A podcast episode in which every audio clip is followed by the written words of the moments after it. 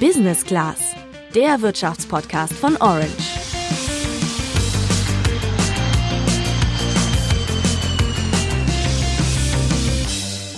Knapp 57.000 Euro verdienen Beschäftigte mit Festanstellung im Schnitt in Deutschland. Gar nicht so schlecht, oder? Um auf diesen Wert zu kommen, müssen die meisten von uns natürlich erstmal ein paar Jahre Berufserfahrung sammeln. Schön wäre es natürlich, dieses Gehalt möglichst schnell zu erreichen und danach noch weiter zuzulegen. Was du tun musst, um das zu schaffen, erklären wir dir in dieser Folge. Dafür haben wir uns mal den neuen Gehaltsreport der Jobplattform Stepstone angeschaut und uns natürlich wie immer professionelle Hilfe geholt. Viele haben ja irgendwie den Wunsch, dass sie auch irgendwie gut verdienen oder zumindest mal ähm, marktgerecht verdienen. Aber so in diese Gehaltsgespräche reinzugehen, das fällt vielen einfach schwer. Aber dann soll man sich auch nicht unter Wert verkaufen. Also seien Sie immer selbstbewusst, würde ich empfehlen, aber seien Sie auch realistisch. Die beiden Experten, die ihr da gerade gehört habt, heißen Peter Krauser und Vanessa Gramlow. Der eine ist Karrierecoach, die andere ist Headhunterin. Hier im Podcast verraten sie ihre heißesten Tipps für deine Karriereplanung. Ich bin Juliane. Und ich bin Luca. Redet ihr eigentlich gerne über Geld? Also ich meine über euer eigenes, über euer Gehalt? In Deutschland ist das ja leider oft noch ein krasses Tabuthema. Also ich rede mit meinen Freunden auch eher selten über Gehalt und wenn dann eher ungern.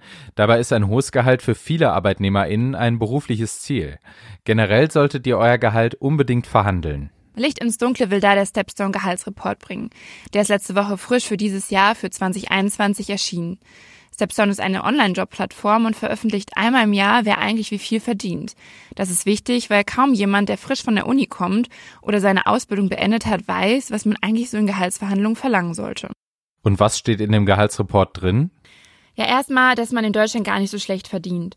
Ziemlich genau 56.985 Euro sind es derzeit im Schnitt. Das ist aber brutto, es geht also noch einiges an Steuern und Sozialabgaben runter.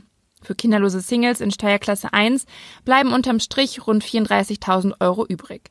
Ganz wichtig für die Höhe des Gehalts ist die Branche, in der du arbeitest. Genau, und für mich sind die Branchen wenig überraschend, in denen du besonders viel verdienen kannst. Ganz vorne mit dabei sind zum Beispiel Ärztinnen, Juristinnen, Finanzexpertinnen und Bankerinnen, Unternehmensberaterinnen und Ingenieurinnen. Der Report zeigt auch, dass größere Unternehmen mehr zahlen können als kleinere Betriebe. Auch das Geschlecht spielt eine Rolle. Wenn es ums Gehalt geht, kommen Männer durchschnittlich besser weg und verdienen ca. 60.600 Euro. Bei Frauen sind das ca. 10.000 Euro weniger im Jahr.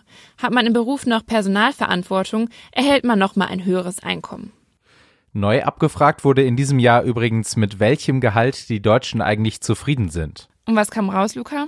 Wer zufrieden ist mit seinem Gehalt, verdient im Schnitt 64.253 Euro pro Jahr. Sehr zufrieden machen Einkommen ab 81.503 Euro. Insgesamt sind aber mehr als die Hälfte der Deutschen nicht zufrieden mit ihrem eigenen Gehalt. Das sind immerhin 51 Prozent. Dabei ist man nicht machtlos, was das eigene Gehalt angeht. Will man später gut verdienen und seine Karriere darauf ausrichten, kann man an einigen Stellschrauben drehen. Wichtig ist vor allem, dass man sich früh mit einer Gehaltsplanung auseinandersetzt. Um zu verstehen, welche Stellschrauben das sind, haben wir uns Hilfe von Vanessa geholt. Die ist selbstständige Headhunterin. Ihr Job ist es also, Unternehmen und mögliche ArbeitnehmerInnen zusammenzubringen. Und sie erlebt, dass du vor allem mit dem Studium deine Chancen auf ein hohes Gehalt erhöhen kannst. Es gibt natürlich so ein paar Branchen, da weiß man, da verdient man sehr, sehr viel Geld, wenn man direkt nach dem Studium einsteigt. Das sind natürlich so ganz klassische Positionen. Es kann im Bereich Medizin sein, das kann im Bereich IT und Ingenieurswesen sein. Überall kann man sagen, wo kleiner Mangel herrscht an Top-Bewerber. Es gibt eben Branchen, die von Anfang an sehr gut, ähm, sehr gut bezahlen. Auch die Pharmaindustrie gehört zum Beispiel dazu. Also man kann natürlich sehr gezielt, äh, wenn man vor allen Dingen an, an der Höhe des Verdienstes interessiert ist, sehr gezielt studieren, um natürlich gleich in eine Branche zu zu gehen, die halt sehr gut vergütet. Das kann man natürlich machen. Wichtig ist, glaube ich, immer, dass man, das gilt auch für viele äh, Einstiegspositionen, dass man dann eben auch einen Top-Abschluss mitbringt. Also gerade so die Beratungsbranche ähm, zum Beispiel, ähm, die schaut schon sehr genau darauf, was hat jemand studiert und wie hat er abgeschlossen. Also das spielt schon eine sehr große Rolle. Ich kenne auch viele sehr, sehr junge Bewerber, ähm, die so Mitte 20, Ende 20 sind, die jetzt schon im sechsstelligen Bereich verdienen die aber im Vertrieb sind. Doch nicht nur die Wahl der Branche oder des Studiums ist wichtig oder der Abschluss. Daneben sollte im Lebenslauf auch ein roter Faden erkennbar werden. Also zum Beispiel sollte man Praktika im Journalismus machen, wenn man später Journalist oder Journalistin werden will. Praktische Erfahrungen sind sowieso, um Headhunterinnen oder Unternehmen bei der Besetzung gut bezahlter Stellen zu überzeugen, sehr, sehr wichtig. Dabei gilt, umso aktiver man ist, desto besser. Genau, für den Job relevante Praktika sind extrem wichtig, da du dich sonst als Einsteigerin ganz ohne Berufserfahrung bewirbst. Auch Auslandserfahrung ist wichtig. Du solltest mindestens mal ein halbes Jahr im Ausland gelebt haben und generell deine Fremdsprachen trainieren. Ein Top-Kandidat bzw. eine Top-Kandidatin bringt auch soziales Engagement mit. Um zu sehen, ob ein Kandidat belastbar ist, schauen die Personaler aber auch auf Nebenjobs. Das muss gar nicht so der krasse Job gewesen sein, auch wenn du mal als Aushilfe gearbeitet hast, zeigt das, dass du dich schon auf den Einstieg ins Berufsleben vorbereitet hast. Auch private Interessen und Sport sind wichtig. Mannschaftssport zeigt zum Beispiel, dass du im Team arbeiten kannst.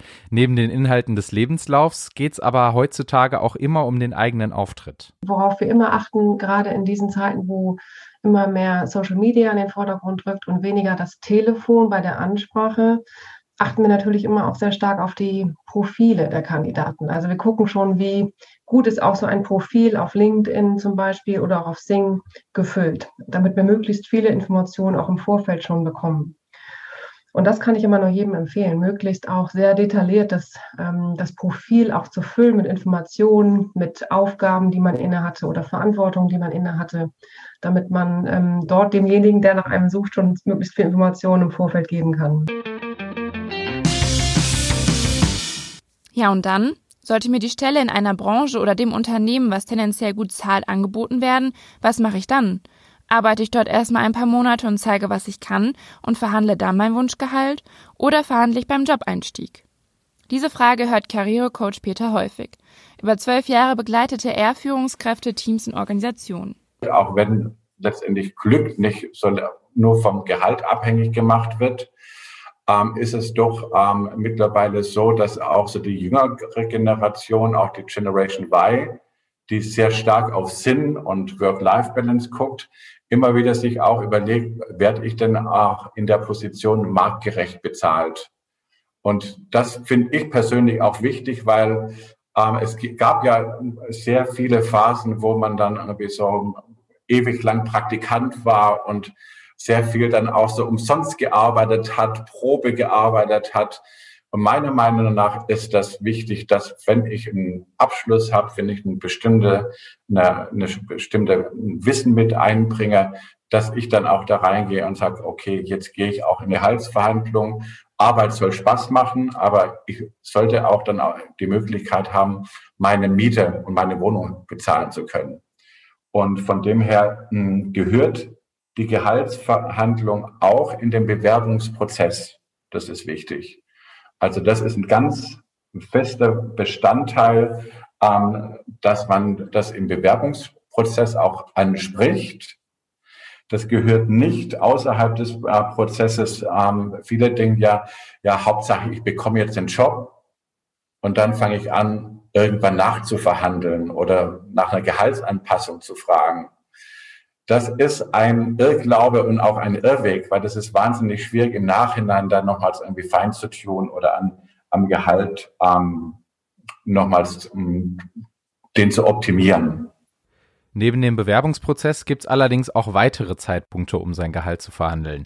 Zum Beispiel nach der Probezeit, nach einem Mitarbeitergespräch oder Zielgespräch, bei einer Versetzung innerhalb Deutschlands oder ins Ausland und wenn Verträge entfristet werden. Du kannst dir im Vertrag auch sogenannte Vertragsreviews festhalten lassen und dann mit deinem Vorgesetzten nochmal übers Gehalt reden.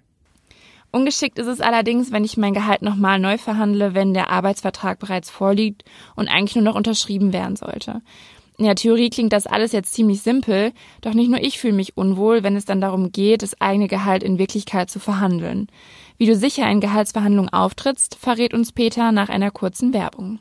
Dieser Podcast wird präsentiert von der Deutschen Vermögensberatung. Viele Berufsstarter stellen sich die Frage nach dem richtigen Karriereweg. Wer sich für Selbstständigkeit und freies Arbeiten im Team interessiert und sich mit Themen rund um Finanzen beschäftigen möchte, der ist bei der DVAG genau richtig. Hier gibt es erstklassige Karrierechancen und die beste digitale Unterstützung noch obendrauf. Weitere Infos in den Show Notes. Das war die Werbung. Jetzt verrät uns Peter seine Tipps für die Gehaltsverhandlungen.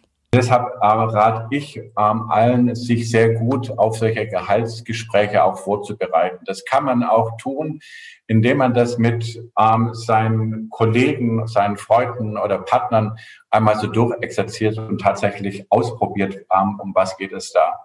Und von der Haltung finde ich irgendwie sehr wichtig, dass man in so einem Gehaltsgespräch sehr selbstbewusst auftritt. Man ist dann nicht in so einer Bittstellerrolle, sondern man spricht auf Augenhöhe mit seinem Gesprächspartnern aus den Unternehmen, aus der Personalabteilung. Und ähm, Sätze wie, hm, jetzt komme ich nochmals mit was ganz Unangenehm auf Sie zu, jetzt geht es um das Thema Gehalt, sollte man tunlichst vermeiden.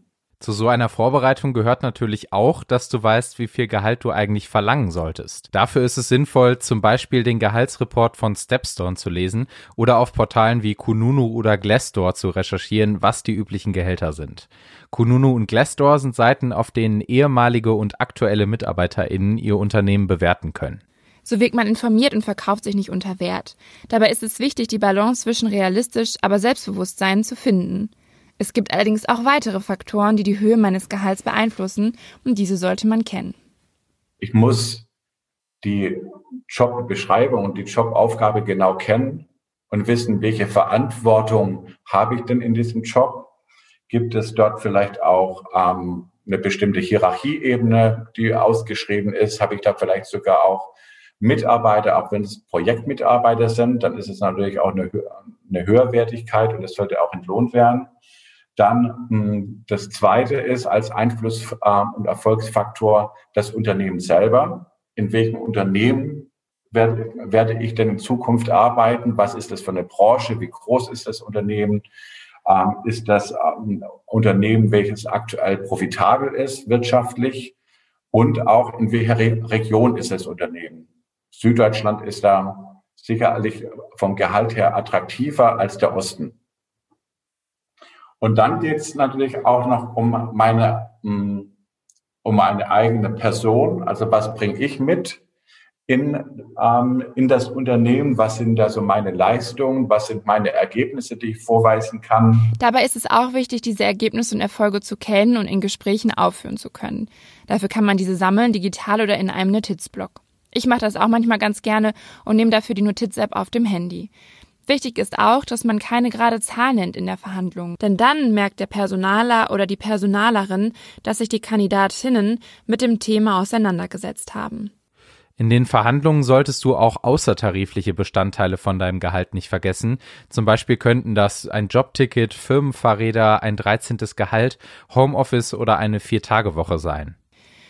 Puh, ganz schön viel, was ich beachten kann für ein hohes Gehalt. Also fassen wir nochmal zusammen. Das richtige Studium, ein guter Abschluss und die Branchenwahl. Dann die eigenen Aktivität neben der Ausbildung oder dem Studium, also zum Beispiel Nebenjobs, Hobbys oder Auslandserfahrungen.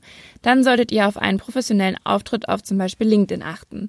Und als Berufseinsteiger oder Berufseinsteigerin musst du darauf achten, dein Gehalt selbstbewusst zu verhandeln, den richtigen Verhandlungszeitpunkt zu finden und dich aufs Gespräch vorzubereiten.